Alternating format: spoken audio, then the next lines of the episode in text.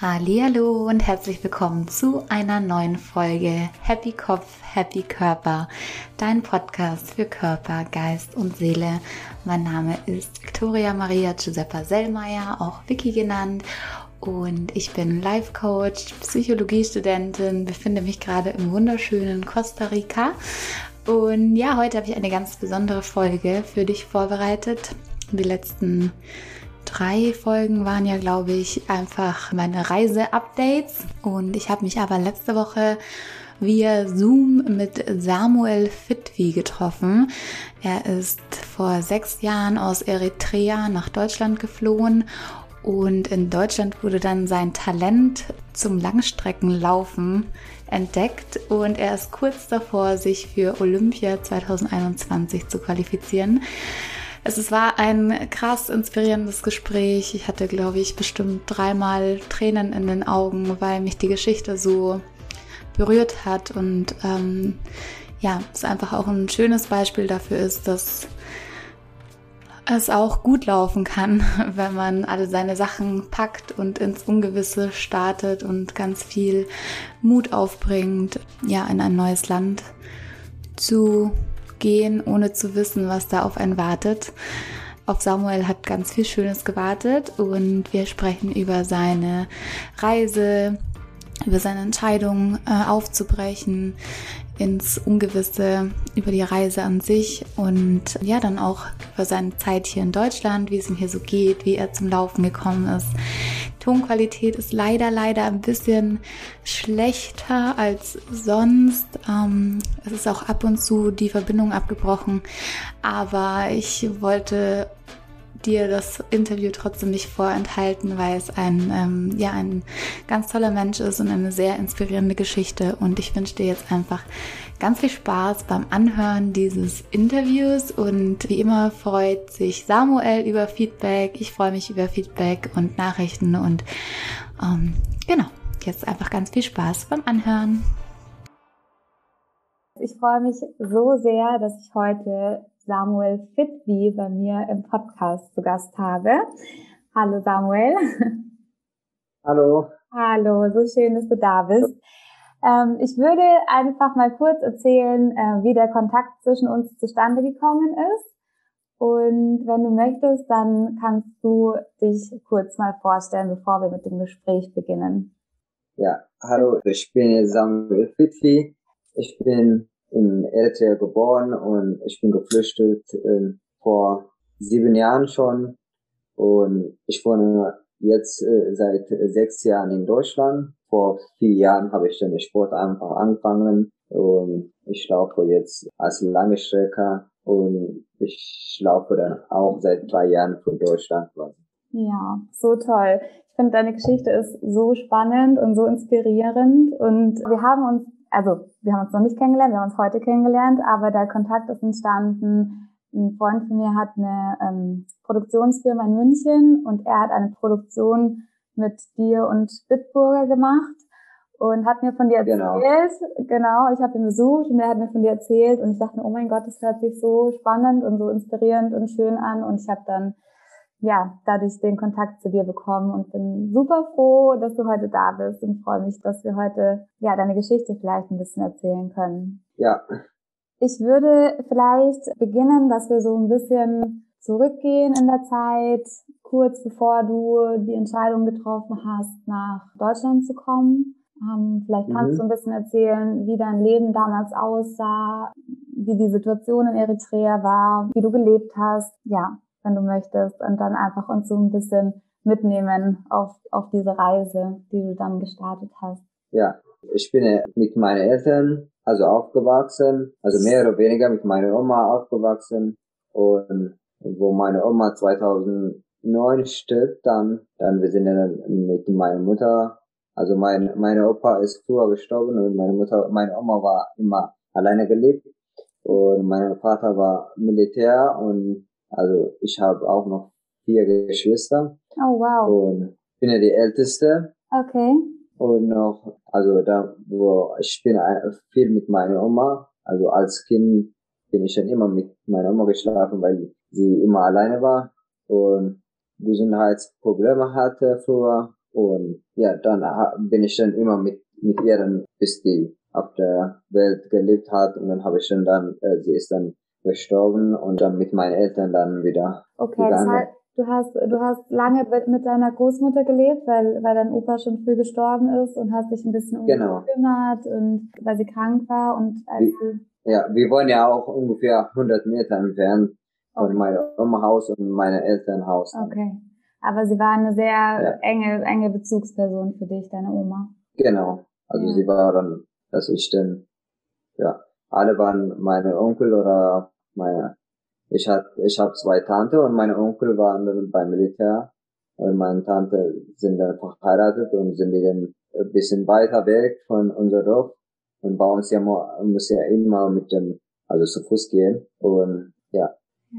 Und als deine Oma gestorben ist, das war 2009, und dann bist du wieder zu deiner Mama und deinen Geschwistern quasi ins genau. Haus gezogen. Und dann wart ihr quasi deine Mama und dein Papa war beim Militär und deine drei Geschwister. Äh, vier Geschwister, ja. Vier Geschwister, äh, entschuldige, ja, vier Geschwister. Genau. ja. ja. Und ja, und dann war auch damals dann mein Vater nicht so viel beim Militär, manchmal so, manchmal so war der. Ja, 2013, dann bin ich dann, dann geflüchtet dann. Wie kam, ähm, also man, man verlässt ja nicht einfach so sein Land, oder? Kann ich mir vorstellen. Das, was war zu dem Zeitpunkt in Eritrea los? Hattet ihr Bürgerkrieg oder? Ich glaube. Äh, ja, nee, wir haben immer noch äh, schlimme Diktator. Mhm. Und die Diktator ist immer, ja, genauso wie Nordkorea. Mhm, okay. Und die haben seit, also seit 1990 Unabhängigkeit. Und wir haben dann offiziell seit 28 dann, seit 93 quasi, dann haben wir noch einen Präsident bis jetzt. Seit 28 genau. Jahren? Wow. Genau. Okay. Und was, was bedeutet die Diktatur in Eritrea für die Menschen? In Eritrea viele Menschen sind auf dem Weg, auf dem Flucht. In Äthiopien, Sudan und überall auf der ganzen Welt eigentlich. Und in Europa überall. Und ja. Weil, weil, äh, weil es wegen der Arbeit oder wegen, des, wegen der Lebenssituation, wegen den Umständen, was ist so der Hauptgrund, dass ähm, du sagst, du möchtest das, du möchtest. Die Haupt, mhm. Die Hauptgrund ist, wir haben äh, der, der Präsident ist das, also bei uns ist quasi, wenn die Leute einfach zur Schule gehen und die, die studieren wollen und die können nicht studieren, wenn die studieren zum Beispiel, also wenn die Arzt werden oder Doktor werden will und die lass, also der Region lässt ja nicht einfach Doktor, sondern der schickt ja, wo der, wo der möchte quasi dann. Mhm. Zum Beispiel äh, als Lehrer oder als, ähm, als Polizei oder irgendwas schickt er dann. Und die Leute dann, die sind ausgebildet als Anne oder zum Beispiel als Doktor und gehst du dann als Lehrer und dann kannst du nicht dann gut erklären. Zum Beispiel als Lehrer dann ist auch immer nichts bezahlt mhm. und dann manche haben die Familien, zwei, drei Kinder und die haben dann keine die kriegen vielleicht im Monat keine 100 Euro. Mhm. Mhm. Und mit dem 100 Euro kann die auch nichts machen. Mhm. Und wenn man zwei Kinder hat und die gehen zur Schule und werden die von den 100 Euro essen und wenn man zur Schule geht und dann muss sie auch zur Schule zahlen und alles dann, ja. ja. Wir haben eine sehr, sehr schlimme Diktatur immer. Okay, verstehe. Ja. Also die Lebensumstände und die, die Lebensqualität dadurch ist einfach sehr niedrig durch diesen Diktator, durch die Regierung. Genau. Ja. Wann kam der Punkt, dass ihr euch, habt ihr euch gemeinsam als Familie entschlossen, nach Europa zu kommen oder nach Deutschland oder war das deine persönliche Entscheidung? Ich war meine äh, persönliche Entscheidung, weil ähm, mhm. also, mein, also drei Kumpel sind aus, also wir kommen aus einem Dorf und die drei, äh, die zwei Jungs waren schon beim Militär.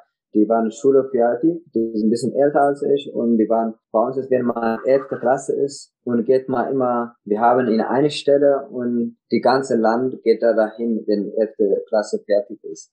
Und dann haben wir, die zwei sind, waren schon da und dann haben die immer schlecht gesehen und die hatten richtig, richtig oder vom anderen Leuten haben die immer viel erzählt, erzählen bekommen und die waren dann persönlich da und dann haben die dann äh, nicht mehr ja, ausgehalten und haben uns erzählt und dann die wollen dann, dann haben die gesagt, okay, wir gehen heute, okay, und eine war auch in dem Dorf dann und dann wir sind nach Sofort dann einfach nach Äthiopien geflüchtet.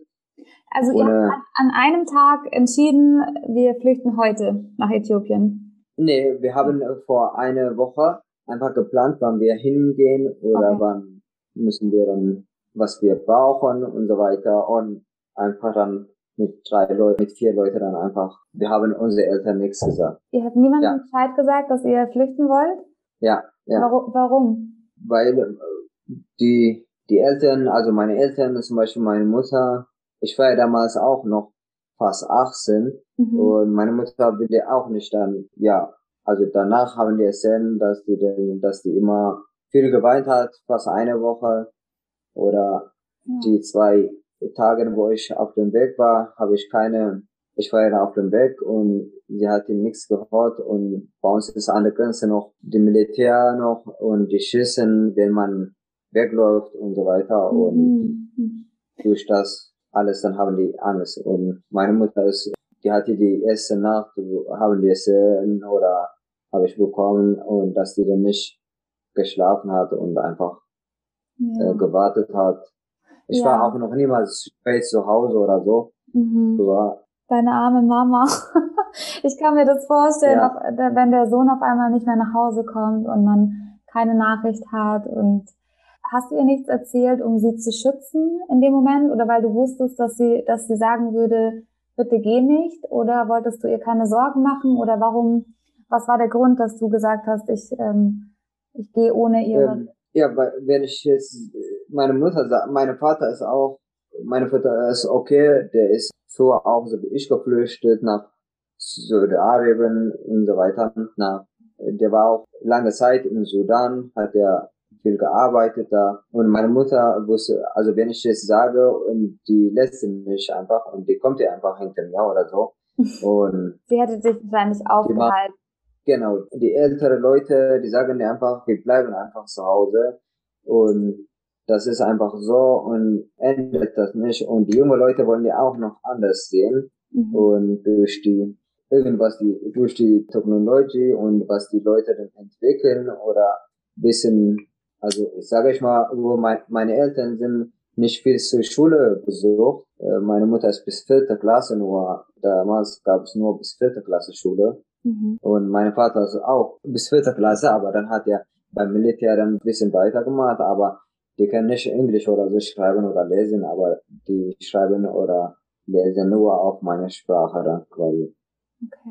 Das heißt, dann, du meinst, deine Eltern haben sich so ein bisschen abgefunden mit der Situation und du hast aber irgendwas in dir gespürt, dass da noch mehr sein muss, da muss noch mehr im Leben sein und das möchtest du gerne ja. herausfinden. Ja, also ich habe einfach, jeder äh, flüchtet ja immer nach große Länder, zum Beispiel Europa oder nach Nordamerika, weil äh, Arbeit gibt mhm. und das immer Freiheit ist und ja, und dann mhm. Meine Mutter ist immer, die hat immer Angst, dass ich dann auf dem Weg passiert ja auch viele Leute, ja. viele Leute sterben ja auch durch die Mittelmeer oder durch die Sahara. Ja, das und ist ganz deswegen ja, wir, wir haben das ja, ja, extrem mitbekommen. Ich glaube, es war schon immer so, aber durch, äh, ich glaube 2015 war das, wo so viele gekommen sind, ähm, hat man das ja sehr genau. extrem in den Medien auch mal mitbekommen, wie das so abläuft. Und es ist ja wirklich ganz, ganz schlimm, was da alles passiert. Eritrea mhm. ist ja im Nordosten von Afrika, oder? Genau, im. Nordosten. Genau. Mhm. Und das heißt, gegenüber ist, glaube ich, Saudi-Arabien. Seid ihr genau, rüber nach Saudi-Arabien oder seid ihr Richtung Tunesien und dann über Italien. Wie, wie, sah äh, euer, wie war euer Plan? Haben, wo ich geflüchtet war, mhm. äh, ich bin, also ich wohne im Süden in Eritrea, also quasi im Norden Äthiopien, mhm. fast ah. an der Grenze, also da sind die nicht so weit, ungefähr fünf, sechs Stunden dann quasi zu Fuß. Ich bin nach Äthiopien dann geflüchtet und von Äthiopien dann Sudan und dann über Libyen und dann nach Italien dann quasi. Ah, okay, über Libyen. Ja, über Jemen ist, wir haben der zwischen Jemen und Eritrea haben wir immer Rotmeer ja. und da können die nicht flüchten und in Jemen ist auch immer schon lange Krieg quasi. Mhm. Die haben Bürgerkrieg. Also da kommt ja keine Menschen. Über Äthiopien kommt ja viele. Oder über Sudan dann direkt. Und wenn wir jetzt nochmal ganz kurz zurückgehen ähm, an diesen Tag mit deinen, mit deinen Freunden, wo ihr gesagt habt, okay, ihr wollt aufbrechen, ihr wollt diesen Mut zusammenfassen, ihr wisst, es birgt Gefahren, also ihr wisst, es kann gefährlich sein, aber ihr wollt es trotzdem machen. Ich finde, da gehört schon mal so viel irgendwie dazu, zu sagen, ich verlasse mein eigenes Land und ja, nehme all diese Gefahren auf, um irgendwo hinzugehen, wo man überhaupt nicht weiß, wie es da ist und alles neu. Hattest du Angst oder war das mehr eine Vorfreude? Wie hast du dich damals gefühlt? Vielleicht kannst du dein Gefühl mhm. nochmal beschreiben von damals. Ja, also wo wir von zu Hause losgegangen waren, wir hatten so immer Angst, da sind die viele Militär an der Grenze. Wir haben immer über Nacht dann durchgegangen, waren wir immer hinter den zwei dann gegangen und dann haben wir dann nach Äthiopien dann äh, okay. geschafft. Um das zu verstehen, Sie waren bewaffnet wahrscheinlich, wenn du sagst, Sie kommen vom Militär. Genau. Okay, genau. und die sind vorgegangen und ihr seid hinter denen gegangen, weil ihr nicht beim Militär wart und keine Waffen hattet? Ja. Okay. Ja. Mussten die Waffen eingesetzt werden? Also die hatten die, äh, damals keine Waffen, weil ähm, wenn die Waffen hatten, dann in, durch die, die äh, Grenze, dann sehr schlimm und wenn die gefangen werden und dann sehr, dann kriegen die dann mehr Ärger okay. und dass die dann nie wieder dann fünf Jahren oder so nicht mehr rauskommen. Okay. Ungefähr und also die haben die Waffen dann einfach bei ihrer Stelle da, wo die waren und die waren nicht weit weg und dann haben die da gelassen und dann sind die nachgekommen und haben die dann geplant, dann, dass sie nach einer Woche wieder flüchten wollen. Und dann haben wir gesagt, okay, wir flüchten auch. Und die, die Anne und meine, die eine Kumpel von mir und ich haben wir gesagt, okay, wir gehen auch mit. Wir sind ja dann mitgekommen, weil sie haben ja auch immer bei uns an der Gegend ist, äh, wo wir gewohnt haben, haben wir immer Militärüben und die machen ja immer was Schlimmes, wo wir zur Schule gehen. Also die Diktatur ist sehr, sehr schlimm. Und Militär muss, manche sind arme Leute und dann haben die dann keine Lust dann zur Schule zu gehen und anstatt zur Schule zu gehen, lieber dann gehen die arbeiten zum Essen holen, mhm. was die Abendessen zu finden und trotzdem, wenn die keine Ausweis von der, von der Schule haben und dann gehen die dann zu die werden nicht gefangen und gehen die dann zum Beispiel zum Militär und manche sind mit 16 oder mit 15. Die Eltern haben nichts. Die müssen, die Eltern müssen zur Schule zahlen und alles. Und meistens gehen die dann bis sechste oder fünfte Klasse und dann werden die noch was arbeiten gehen oder was Familien helfen. Mhm. Also und viele verzichten auf die Schulbildung, damit sie der Familie, dass sie, damit sie die Familie unterstützen können. Genau. Mhm. Genau. Also dann kommen die dann im Militär, dann kommen die dann einmal in drei Monaten oder in zwei Monaten. Weiß ja keine, wenn zum Beispiel eine Kleindorf ist, kommt ja 100 Militär und dann machen die eine Kreis und dann gehen die jede Haus dann klopfen und dann holen die dann die jungen, die, die oh. jungen Leute, äh, was sie, was sie denn nicht, äh, keine Ausweis haben oder mhm. Okay, verstehe. Also die, die Kinder, die keinen Schulausweis haben, die werden dann eingeholt und müssen zum Militär. Genau. Mhm. Aber die, also die Militär dann kapiert dann einfach nicht, weil die, ja, das ist echt sehr heftig und ja, bis das endet, ist sehr, sehr, dauert, denke ich, dauert noch paar, paar Jahren, denke ich mal. Mhm. Du warst ja. also sehr, sehr in weiser Voraussicht, dass die Situation, in dem dein Land ist, ähm, sich nicht recht schnell verändern wird und hast dann entschieden zu gehen, quasi um ein besseres Leben zu führen. Genau, also ich wollte einfach dann nach Europa, egal in welchem Land zu leben und dass ich ein bisschen Arbeit habe und dass ich dann äh, frei leben kann. Und ja, okay, also gerne. dein Ziel war Europa, egal wohin, und Freiheit und Arbeit. Genau. Okay. Genau, ja. Okay. Genau. Und von Italien dann bin ich dann einfach dann runtergekommen nach Frankreich und dann über Frankreich dann nach Deutschland und äh, bei Dortmund die Ecke dann. Und dann bin ich dann in Deutschland geblieben. Wie lange war eure Reise, eure Flucht quasi von Eritrea, bis du dann in Deutschland angekommen bist? Wie, wie lange kann man sich das vorstellen? Wie lange dauert? Also kommt drauf an. Ähm, äh, zum Teil dauert immer, also von Eritrea nach, also wenn die die äh, Geld haben, dauert ungefähr ein Jahr. Also, ein Jahr? Genau, also kommt drauf an. Also ich, bei mir war dann schnell eigentlich. Äh, bei mir ist ungefähr im November 2013 geflüchtet von zu Hause. Ja. Und war ich dann im September dann quasi dann 2014 in Deutschland. Okay. Also November und, bis September, also äh, zehn Monate. Genau. Wow. Und und war ich äh, sieben Monate war ich in Äthiopien geblieben. Ich hatte keine Telefonnummer oder von meinem Onkel. Mein Onkel konnte nicht äh, mich unterstützen. Ungefähr nach drei Monaten oder so hat er dann mich über den anderen Leute und so weiter hat er, mein Onkel lebte in Israel seit äh, knapp so 14, 15 Jahren. Mhm. Und dann hat er mich dann unterstützt und dann okay. nach, also sieben Monaten in Äthiopien geblieben. Äh, da gibt's äh, Camp, äh, da gibt's, äh, die geben immer jeden Monat ähm, äh, was essen und trinken und so weiter. Und dann danach, äh, mein Onkel hat ja dann unterstützt und dann bin ich dann über Sudan und Libyen und danach Italien dann gekommen. Mit Unterstützung meinst du finanzielle Unterstützung wahrscheinlich? Genau, ja, genau. Da braucht man Geld, über die Schleppen zu bezahlen dann hat ja mein Onkel dann mich dann unterstützt. Okay. So knapp 5000 Dollar. 5000 Dollar. Okay, das heißt, äh, man bezahlt 5000 Dollar mhm. und dann kommt jemand, der dich quasi mitnimmt und genau weiß, wo du hingehst und wo du aufs Boot gehst und ähm, genau. braucht man auch, ich weiß nicht, einen gefälschten genau. Ausweis oder?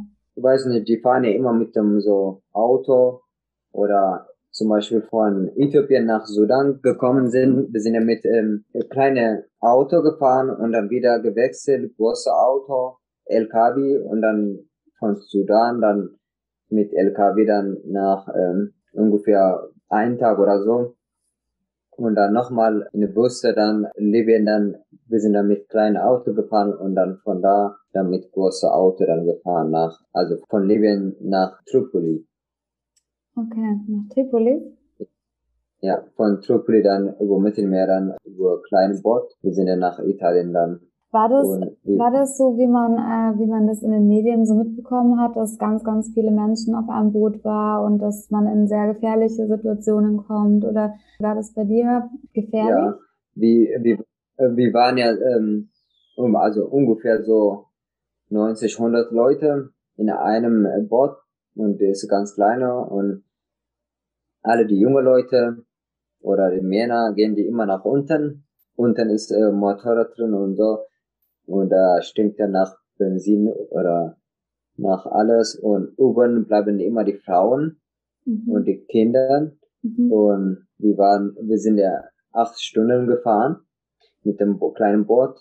Und dann, wir waren dann an der Grenze von Libyen, Mittelmeer und Italien. Und dann kam dann eine große Schiff von Italien zu uns mhm. und haben dann quasi dann, dann haben die dann äh, die Leute, also die Italien in einem großen Schiff äh, gebracht und wir waren ja so im Mittelmeer äh, ungefähr nach fünf Stunden oder nach sechs Stunden haben wir ein bisschen, weil die äh, nur so Holzbrett sind und haben wir von unten ein bisschen Wasser bekommen. Also da kommt ein bisschen rein. Oh, habt ihr ein Leck? Und dann, und dann, äh? War, war ein Loch, äh, ein Loch im Boot? Genau. Oh. Zwischen die Bretter waren die dann Loch und dann, da kam der Wasser dann nach, von unten da rein. Und dann haben wir immer, wir hatten ein paar Eimer da und haben wir über die Eimer äh, hochgegeben und dann die kippen die immer am Mittelmeer quasi drin. Okay. Und dann haben wir ungefähr zwei Stunden oder zweieinhalb Stunden so gefahren und also dann hatten wir einfach Glück dann. Wie manche sieht man auch in den Medien oder manche sind auch dann, die kommen, weil die auf einmal drei oder zwei Schiffe schicken von Truppi nach Italien Und da waren ja immer schlimme Sachen auch passieren, was mhm. Gewalt mit Frauen oder was mit den Leuten werden geschlagen und so weiter alles. Hast du, war das bei euch auch so? Ja, bei uns war Schlagen gab's noch, aber so mit Frauen oder so, also wir haben keine, ich hatte keine persönlich gesehen, aber viele erzählen die aber schlimme Sachen, was die denn, die anderen kamen die nach uns oder einen Tag nach uns, nach Italien haben wir also in, in Sizilien getroffen und wir erzählen zu denen und die erzählen zu uns dann, was das passiert ist und ja, war das sehr, zum Teil ist sehr schlimme. Hast du Angst gehabt? Ja, also ich habe, manche sind, die schlagen die einfach mit so, also viele verstehen die nicht Arabisch, Arabisch und dann äh, die schlagen die einfach, die sagen, komm hier oder so und versteht das nicht und dann ähm, die schlagen einfach. Ich habe gesagt, du sollst hier hinkommen und sagen die na. Mit, und dann mit die meinst du die Schlepper? Genau. Mhm. Und machen die dann einfach dann, schlagen die einfach die Leute dann einfach, ja. was die, machen die, was die wollen. Die, die schlagen immer, also. Wurdest du auch geschlagen? Ich wurde äh, nicht geschlagen, aber ich hatte einmal ähm, vom Sudan nach Libyen auf dem Weg und wir hatten alle Durst und wir waren dann auf den Hint, also das ist so eine kleine äh, Autos. Und die waren mit zwei Autos und der eine Auto war vor uns und da, also das Auto ist dann irgendwo passiert und die wollen die reparieren. Und ich war in, in dem Auto und dann habe ich ein Wasser getrunken und dann wurde dann mir dann barfuß dann in dem Sand dann geschickt, ungefähr 400 Meter oder 300 Meter.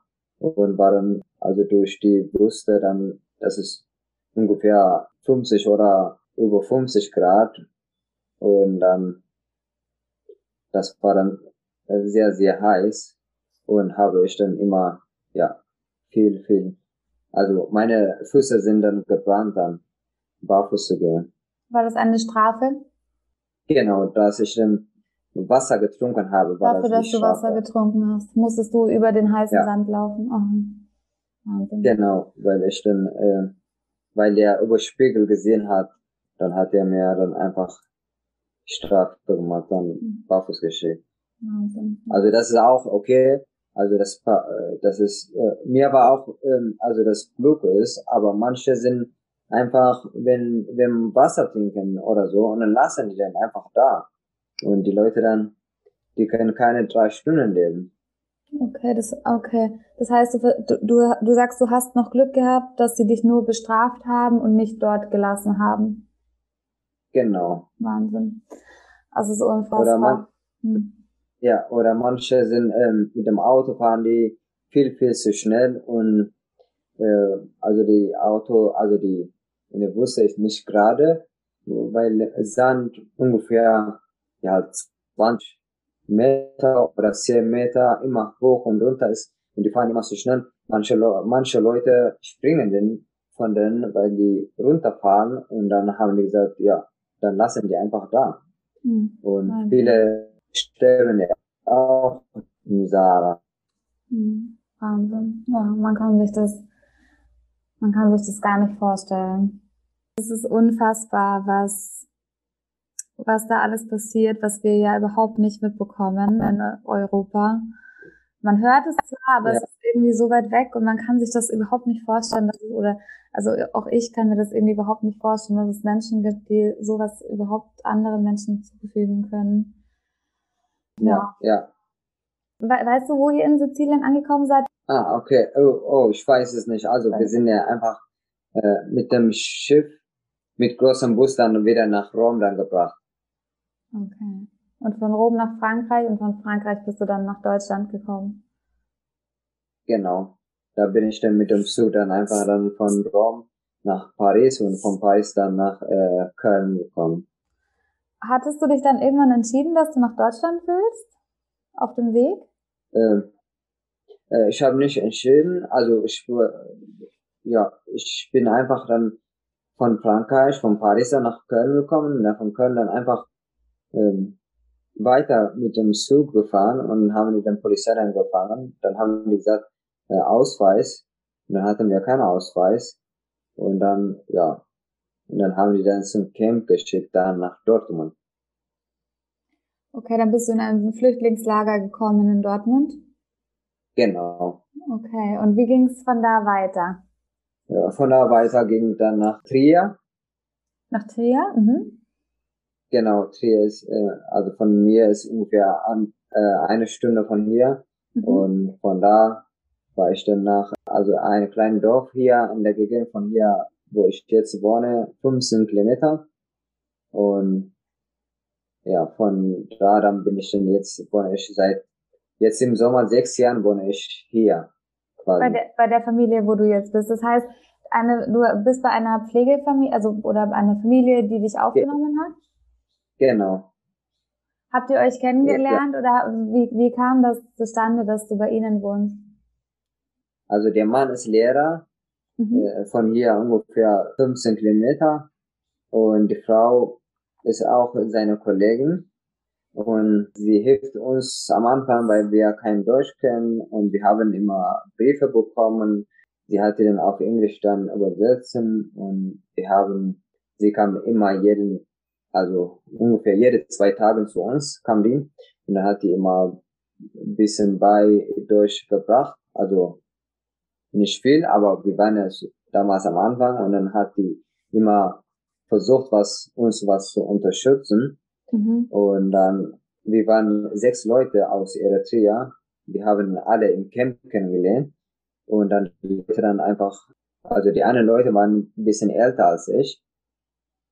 Und ich war der Jüngste da und dann hat der Mann da gesagt, ob ich dann mit den Urlaub gehe vor einer Woche. Und dann wenn ich möchte, dann kann ich hier bleiben. Dann habe ich war ich dann mit den Urlaub und dann die fanden mich dann auch nett und so weiter. Und ich fand auch nett. Und dann habe ich dann dann hat er gesagt, kannst du hier bleiben, wenn du möchtest und so kannst du hier umziehen, äh, wir haben Häuser oder wir haben genug Zimmer und so weiter. Dann habe ich gesagt, okay.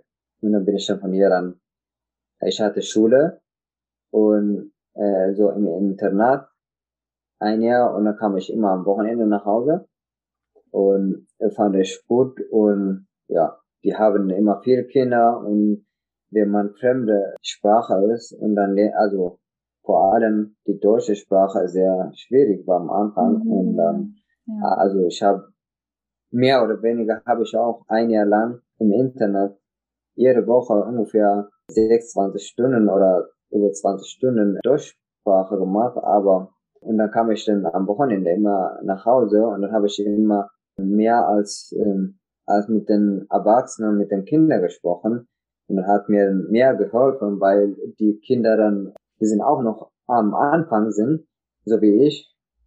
Und, und dann versteht man immer Kinder zu Kinder. Aber die Erwachsenen, manche reden die immer so schnell oder manche reden die immer so. Mit vielen Wörtern, die du vielleicht noch nicht kanntest, ja.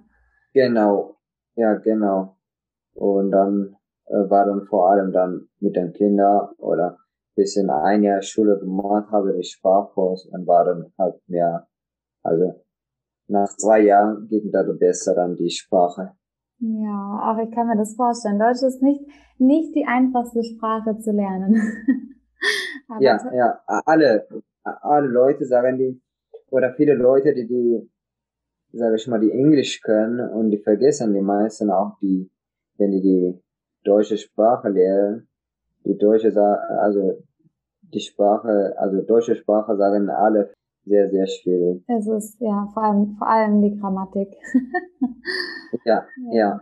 Ach, ich fand das so toll. Ja. Es, hat, es hat mich gerade wirklich tief im Herzen berührt, wie du erzählt hast, auch von der Familie und dass sie dich kennengelernt haben und dich dann gefragt haben, dass, ob du bei ihnen wohnen willst. So, ich finde so also ich finde es so schön, dass es Menschen gibt, die so offen sind und ähm, ja, und das wird ja. sich gegenseitig zu unterstützen und helfen in, in, in Zeiten, wo es jemand anders halt nicht so gut geht. Ja, ja, ja, klar, ja, ja.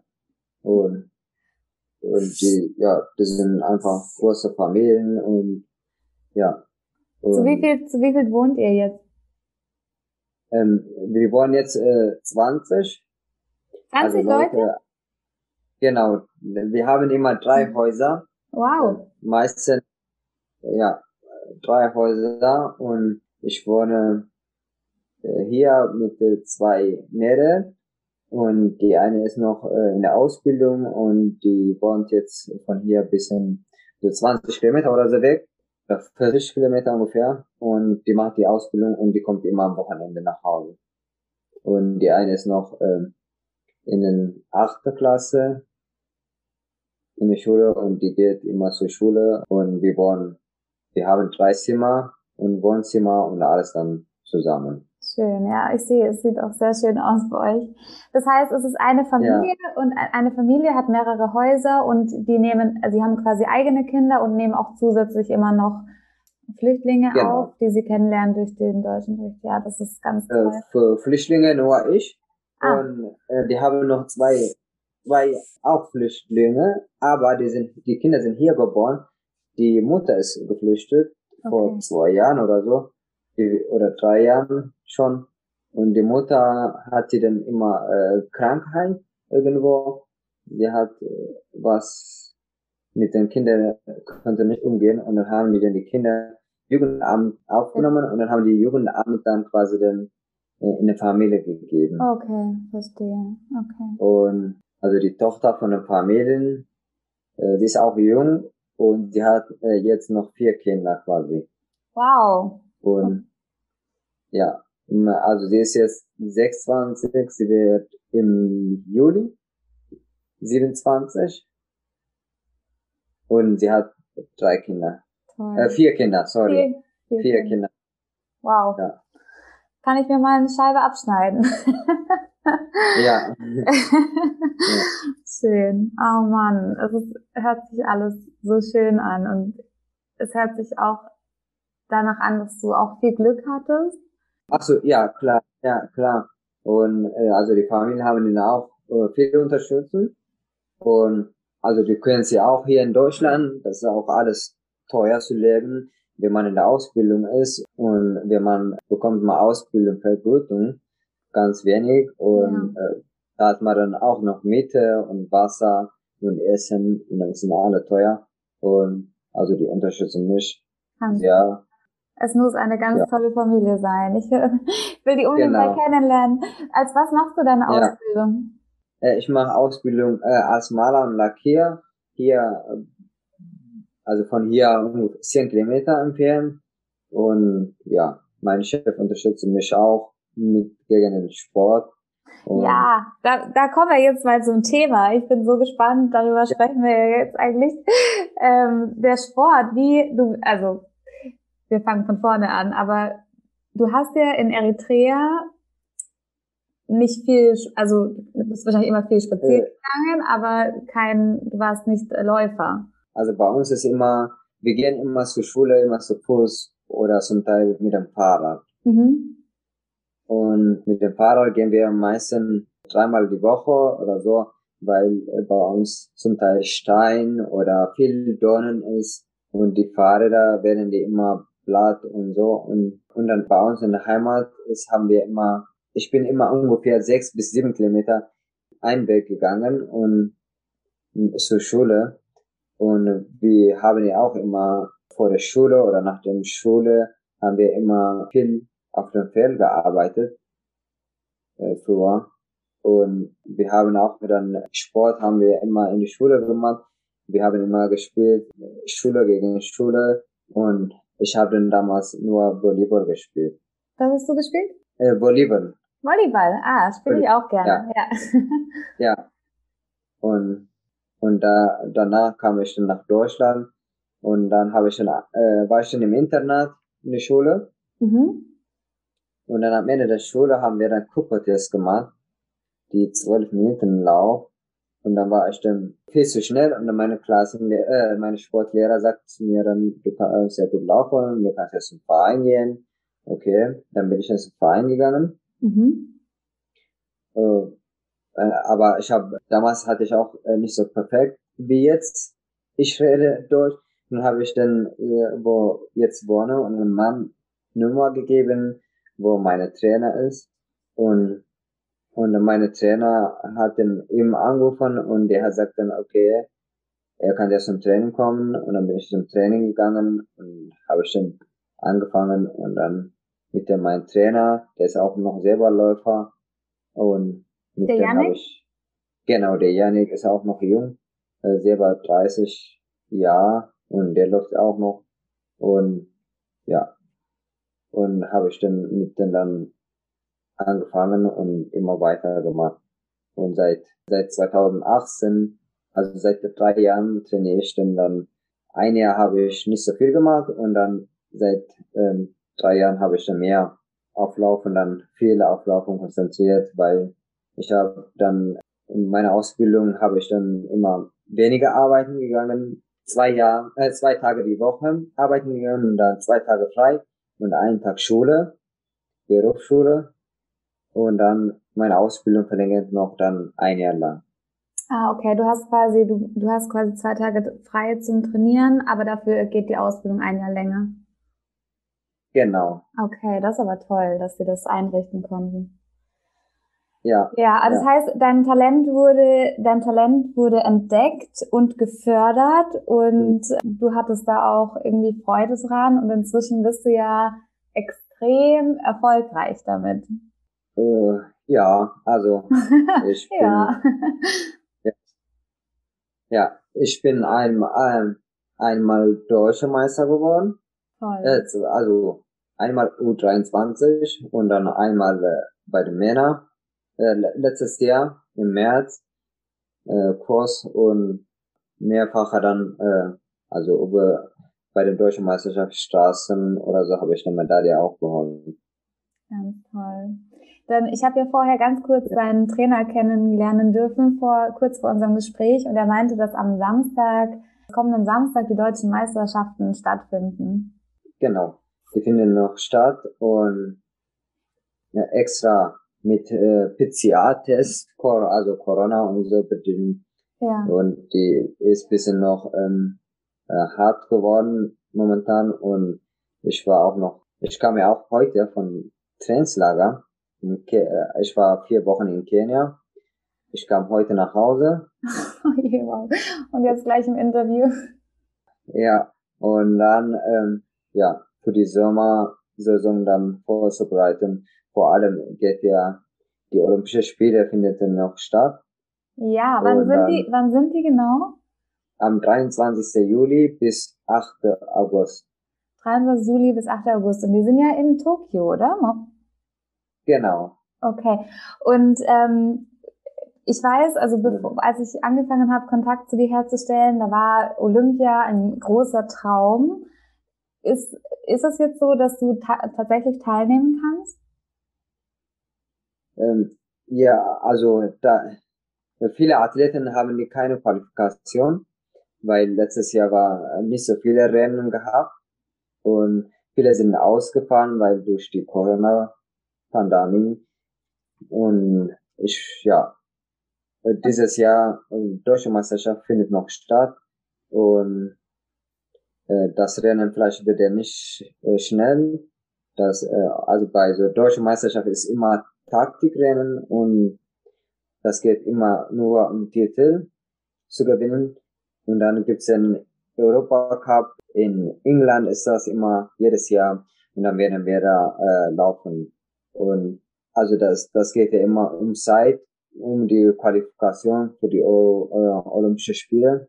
Und ich, also wenn, gibt's ja auch noch das System, wenn man deutscher Meister ist und dann kriegt man dann mehr Punkte und dann, wenn man bei den Europacup schneller läuft, unter die erste 10 oder so kommt und dann kriegt man dann Punkte und dann kann man dann über die Weltverband dann Einladung bekommen. Aha. Die werden von die werden von einem Land eine Person einladen.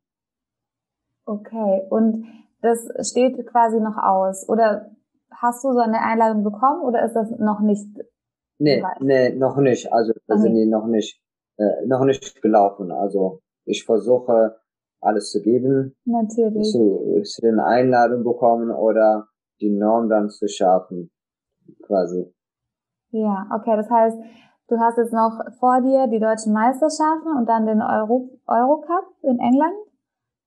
Genau. Und dann entscheidet sich, ob du teilnehmen kannst an den Olympischen Spielen.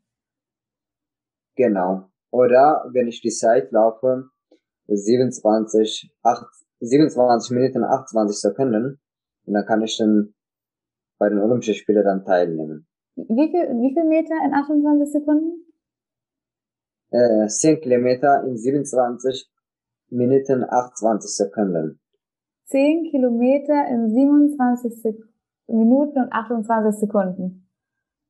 Genau. Okay, wow. Okay, wow. Das ist schnell. Ja. Das ja. ist, das ist äh, schnell. Also, ähm, dieses, also die, dieses Jahr haben die so gemacht, weil die wollen nicht so viele Leute haben und ja, kann man ja auch nicht alle. Ah, okay. Äh, Diese, dieses ah. Jahr nehmen sie weniger Leute mit wegen Corona. Genau, weil äh, 2006 war in Rio äh, die Olympischen Spiele ein bisschen anders, weil die, die hatten dann einfach, die Norm war äh, einfacher damals. Okay, ja, verstehe. Und- Weil man mehr Leute mitnehmen konnte, weil, ja, weil sie nicht so schlimme Genau. Restrictions waren. Okay. Okay, Ja, spannend. Das heißt, wenn du jetzt am Samstag, wenn du jetzt diesen Samstag ist das, die deutschen Meisterschaften. Genau.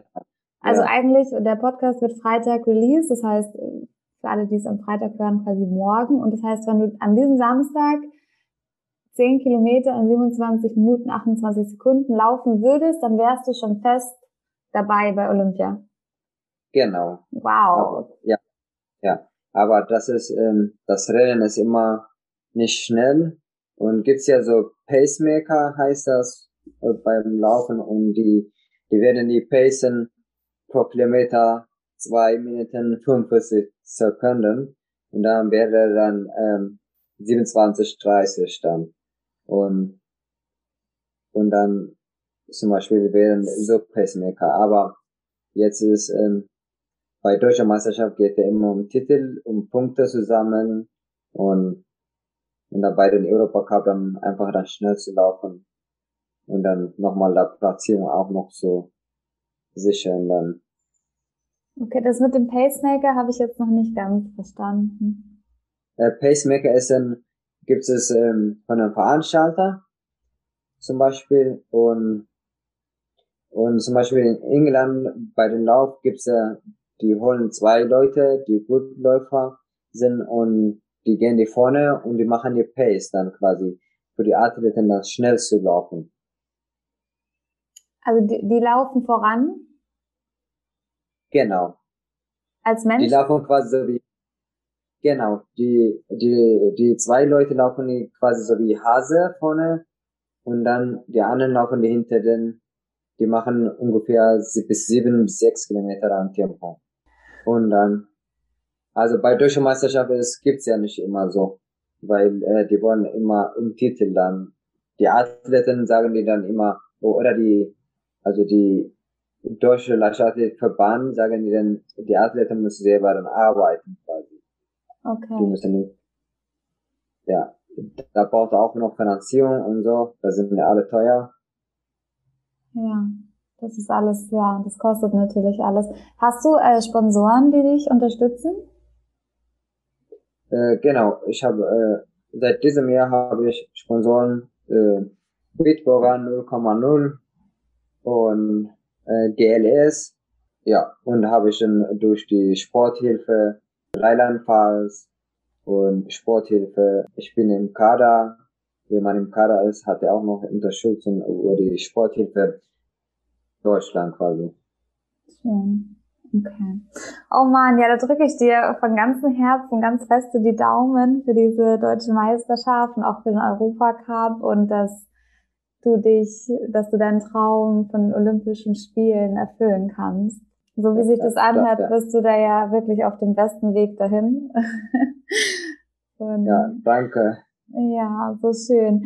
Ähm, Magst du vielleicht noch ein bisschen erzählen, was Laufen inzwischen für dich bedeutet? Ich glaube, früher war Laufen, also ich stelle mir das vielleicht vor, früher war Laufen ja eher etwas, was du tun musstest, weil du, um von A nach B zu kommen.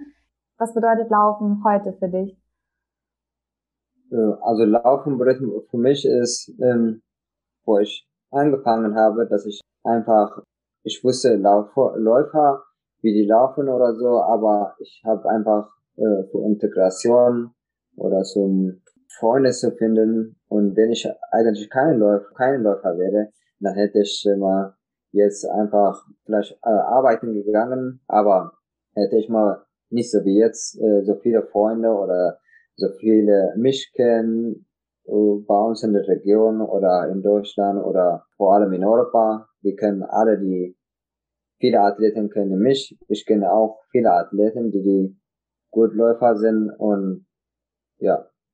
Und also das ist einfach für die Integration, dass ich mich auch dann in Deutschland über den Sport dann einfach gut aufgehoben bin und also dass ich dann einfach für Deutschland auch starten durfte und alles dann dann Möglichkeit dann davon ist hat er auch alles dann gegeben Freundschaft und vor allem Freunde gefunden habe die die mich immer unterstützen Schön. Sind ja. deine, deine Freunde, mit denen du hier äh, nach, nach Europa gekommen bist, sind die auch alle gut aufgehoben? Habt ihr noch Kontakt? Seht ihr euch oder hört ihr euch ab und zu? Ähm, äh, ich habe, die, ja, die eine treffen wir immer fast, also alle drei Tage oder eine Woche immer. Der ist äh, gut, also der ist äh, nicht so wie ich, perfekt, aber äh, der hat Arbeit, aber der hat auch nicht, also ich meine, nicht so viele Freunde aus Europa, sag ich mal. Wenn du Läufer bist und du kennst alles und dann du kannst ja immer, äh, zum Beispiel so wie meine Trainer, gehe ich bei denen und dann wir essen was da oder gehe ich zu, zu seine Eltern oder ich gehe mit den anderen Freunden und da sind wir eigentlich, Sport ist äh, richtig, also Laufen bedeutet für mich ist richtig, richtig, die die Freunde immer äh, an der Seite stehen manche oder manche, das werden immer zusammenarbeiten über den Laufen oder das ist echt sehr, sehr, sehr schön. Schön. Also über den, äh, ohne den Lauf hatte ich mal nicht so viel, äh, wie jetzt Spaß habe, hatte ich nicht gefunden. Über den Freunden mhm. jeden Tag zu telefonieren oder alle drei Tage zu telefonieren oder alle äh, dreimal, viermal die Woche zusammen zu trainieren und mhm. zum Beispiel zusammen irgendwo zu reisen und nach äh, Trainingslager oder nach äh, Wehrkampen hier in Europa. Überall ist es sehr, sehr, sehr schön. Ja, das glaube ich. Es entstehen sehr viele Möglichkeiten. Du hast viele schöne Erlebnisse durch das Laufen, viele Möglichkeiten, lernst viele Menschen kennen genau. und ja, kann ich mir vorstellen, ja. dass es schön ist, ja. Und wie, wie geht's deiner Mama inzwischen? Ähm, weiß sie, glaube ich, wo du bist? ja, also äh, sie weiß äh, genau, wo ich jetzt bin, aber äh, ungefähr bei uns haben wir nicht so wie hier, wir können nicht Skype oder WhatsApp telefonieren, sondern ich rufe dann immer an, weil die können mich nicht anrufen, weil er zu teuer ist. Und ich rufe dann immer an, einmal in zehn Tagen, eine Woche. Und ich habe auch seit vier Wochen äh, fast nicht an, nicht angerufen und also, aber meine Onkel ruft dann an und sagen, sagen die dann, dass alles gut ist. Ich war durch die Zinslager, habe ich nicht angerufen und kam ich heute und dann rufe ich dann vielleicht später oder morgen und das alles gut ist. Die wissen, wo ich genau war und wir telefonieren nur und meine Mutter ist mehr oder weniger telefonieren wir immer, wie geht's und so weiter, weil äh, von hier ist auch noch für 10 Minuten oder so kostet die auch noch 15 Euro, 20 Euro. Mhm. Und wenn ich meiner Mutter Hallo sage und die anderen Geschwister und so weiter und dann und ja, also sie ist alles gut und ich erzähle immer ein bisschen, dass ich laufe und so weiter und kann sie, ja. kann sie verstehen, was du hier machst und also weiß sie, wie, wie viel das, also dass es wirklich was Großes ist, was du hier, was du hier machst. Kann sie das nachvollziehen? Ist sie stolz? So versteht sie das?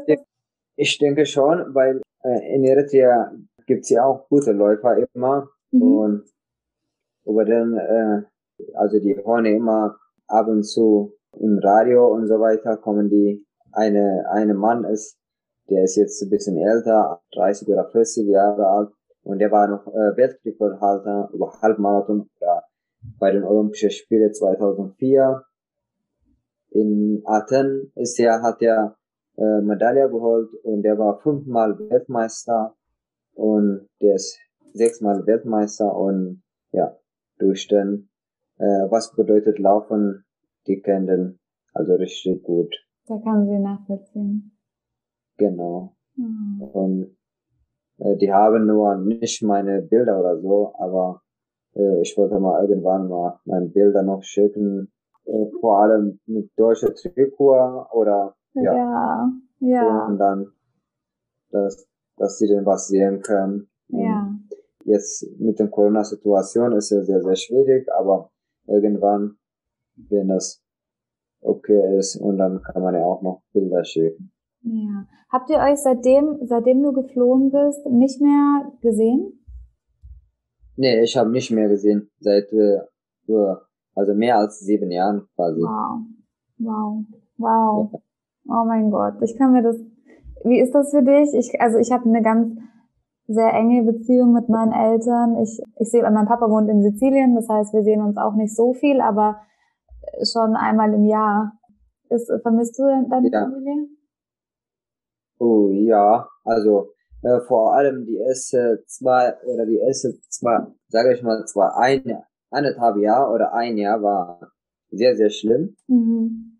Aber, äh, aber danach ging eigentlich danach immer besser, weil ähm, dass man dann immer erwachsener wird auch und endet auch immer und da äh, also Bist weil ich dann, dann viel gesehen habe mhm. genau viel gesehen habe und dann dass das Leben dann anders wird und dann ich stelle mal immer in meine ja in meine Art dann dass ich dann irgendwann sehen werde und ja und dann bin ich jetzt einmal jeden Tag telefoniere und dann reicht auch immer. Und dass ich dann, dass sie immer gut gehen und dass sie dann, ähm, wie früher, wo ich da war, gut leben können. Und ja, äh, mein Onkel ist auch immer der Unterstützer, die auch immer ein bisschen, mhm. mehr oder weniger. Und ja.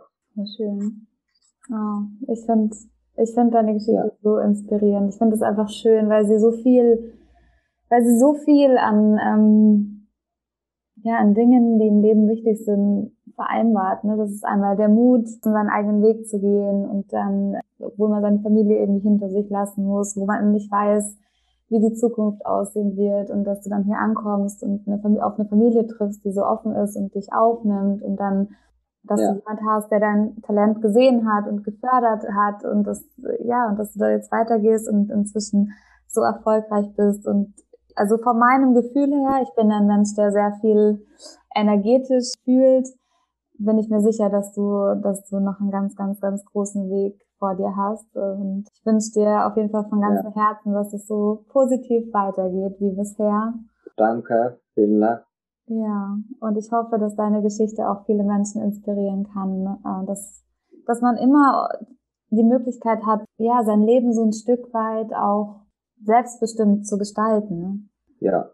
Und jetzt habe ich einfach meine Eltern, ähm, die können mich oder ich kann dahin gehen, aber ich kann nicht 100% dann sicher in der Heimat zu gehen, weil du kommst von Europa dahin und vielleicht äh, manche Leute gibt's ja auch neidig oder äh, warum kommt ihr von Europa hier hin oder gibt's immer hin und her und dann äh, will ich auch nicht haben. Ich will nicht dahin gehen und dann einfach äh, auf irgendwo reingehen, sondern irgendwann, wenn das oder in zehn Jahren noch oder in 15 Jahren, wenn jetzt ja besser geht, ist mal Sinn und dann kann man ja auch immer noch dann besuchen gehen. Ja.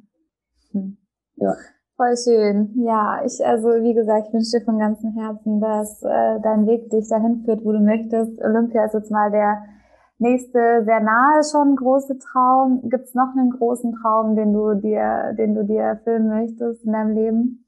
Also über Sport ist ja die Olympischen Spiele und auf jeden Fall die Olympischen Spiele, also und ja, und dann da gibt es auch noch Europameisterschaft dann nächstes Jahr dann wieder auch im Sommer. Ja, und dann Weltmeisterschaft und so. Dass ich, ich will einfach dann alle die Meisterschaft, die große Meisterschaft dann teilzunehmen, man, äh, vor allem die nächste, äh, sage ich mal, zwei Jahre. Mhm. Und also die danach. Voll schön. Ich drücke dir auf jeden Fall ganz ja, die Daumen. Vorne, ja, danach bin ich, da will ich vorne dabei sein dass du ganz vorne dabei bist. Ja, das wünsche ich dir auch. Aber ich glaube, du bist auf einem guten Weg. Ich meine, wenn man sich überlegt, dass du nie trainiert hast, das Laufen überhaupt nicht in deinem Leben war und du erst, glaube ich, vor drei Jahren angefangen hast, oder? Mit dem Laufen? Oder? Genau, vor vier Jahren, ja. Vor vier Jahren. Und inzwischen, und jetzt bist du kurz davor, an Olympia teilzunehmen. Ich meine, das ist ja, ich glaube, steilere Karriere kann man sich nicht vorstellen und da muss viel Talent dahinter stecken und von daher, ja, bin ich da guter Dinge, dass du, dass du deine Träume erfüllen kannst. Ja, ja, danke. Ich habe noch zwei abschließende Fragen. Die eine kann ich wahrscheinlich schon okay. selbst beantworten. Äh, die erste Frage wäre, was bedeutet Nächstenliebe für dich? Kennst du das Wort Nächstenliebe? Wenn man sich zum Beispiel um andere kümmert, ohne dass man etwas dafür zurückbekommen möchte. Ach so, okay. Ja, also, dass, dass man die Arme dann unterstützen quasi zum Beispiel.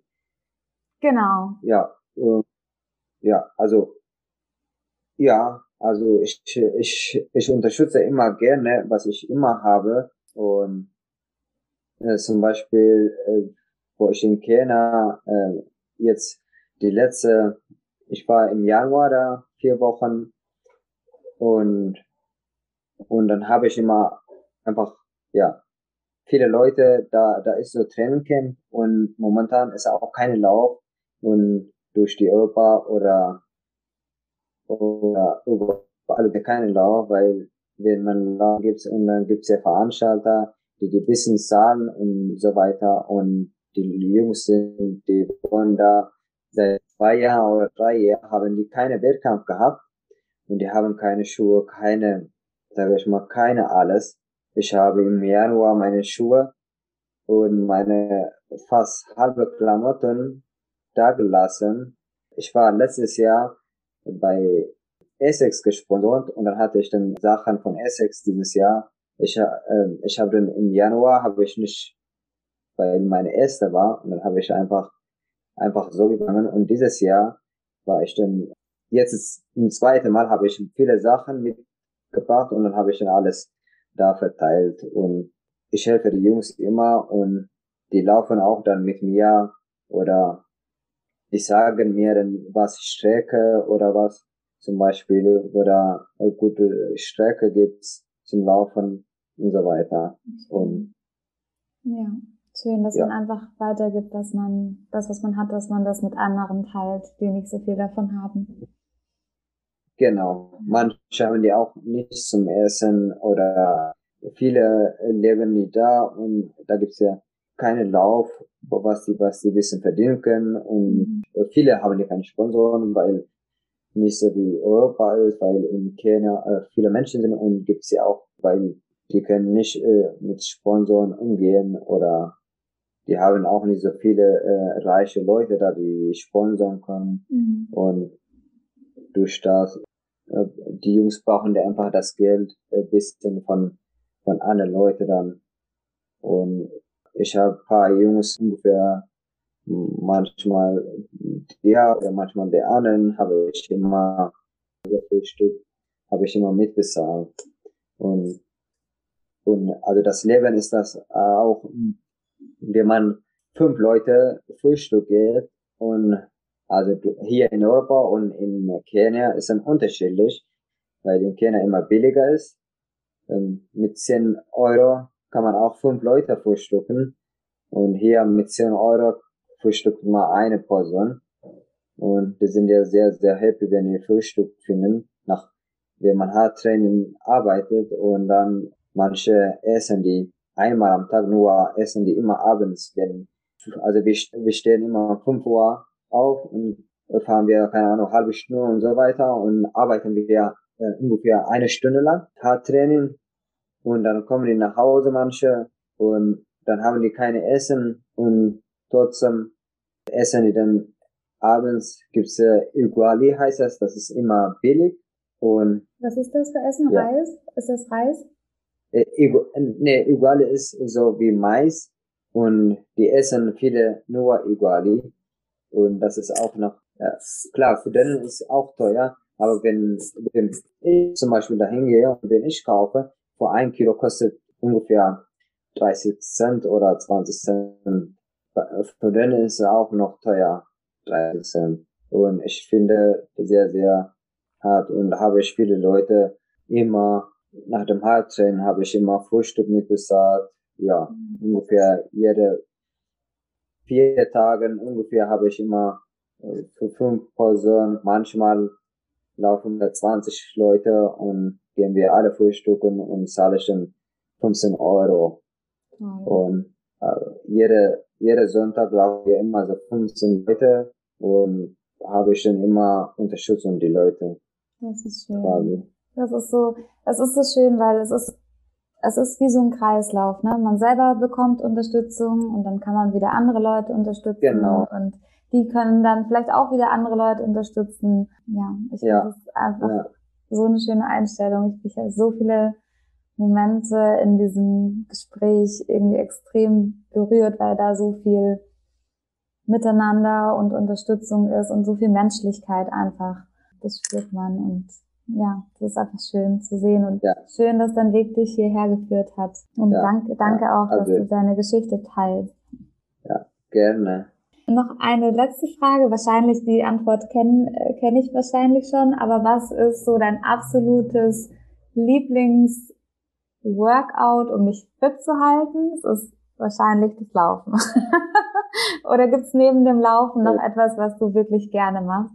Also gerne nicht, aber ich mache immer, für den Laufen gehört ja auch immer äh, Gymnastik und alles dann Krafttraining und so weiter und mache ich auch immer einmal, zweimal die Woche, mhm. äh, meistens zweimal die Woche und mit der das, äh, Verletzung nicht schnell gepaart ist dann.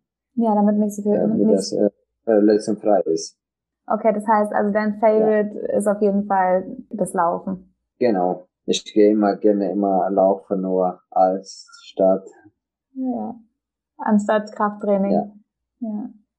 Ja, aber da, da mache ich auch immer zweimal die Woche, weil gehört ja immer dazu. Mhm. Und ohne die, ohne die Durchkraft und äh, ich mache nicht so extrem viel, sondern immer zweimal die Woche und zwei Stunden, dann drei Stunden eigentlich und dass man dann nicht viel Verletzung hat dann. Ja, ja, ja, das ist auch wichtig, gell? Ja, aber am meisten ja. Freude bereitet dir das Laufen draußen im Wald. Genau. Ja. Genau. Ja. Schön. Oh, Samuel. Ja, Entschuldigung. Ja. Laufen ist? Äh, Laufen ist die, die, also für mich ist die gute Leidenschaft. Laufen ist deine Leidenschaft, ja. Ja, das glaube ich. Ja. Weil es dir auch so viel hier ermöglicht hat und ja. Genau. Weil du auch einfach gut drin bist. ja. Ja. So schön. So schön, ja. Okay, magst du noch gerne irgendwie abschließend was sagen? Ist noch irgendwas in deinem Kopf, was du gerne aussprechen möchtest? Eigentlich äh, nicht so viel, aber ja.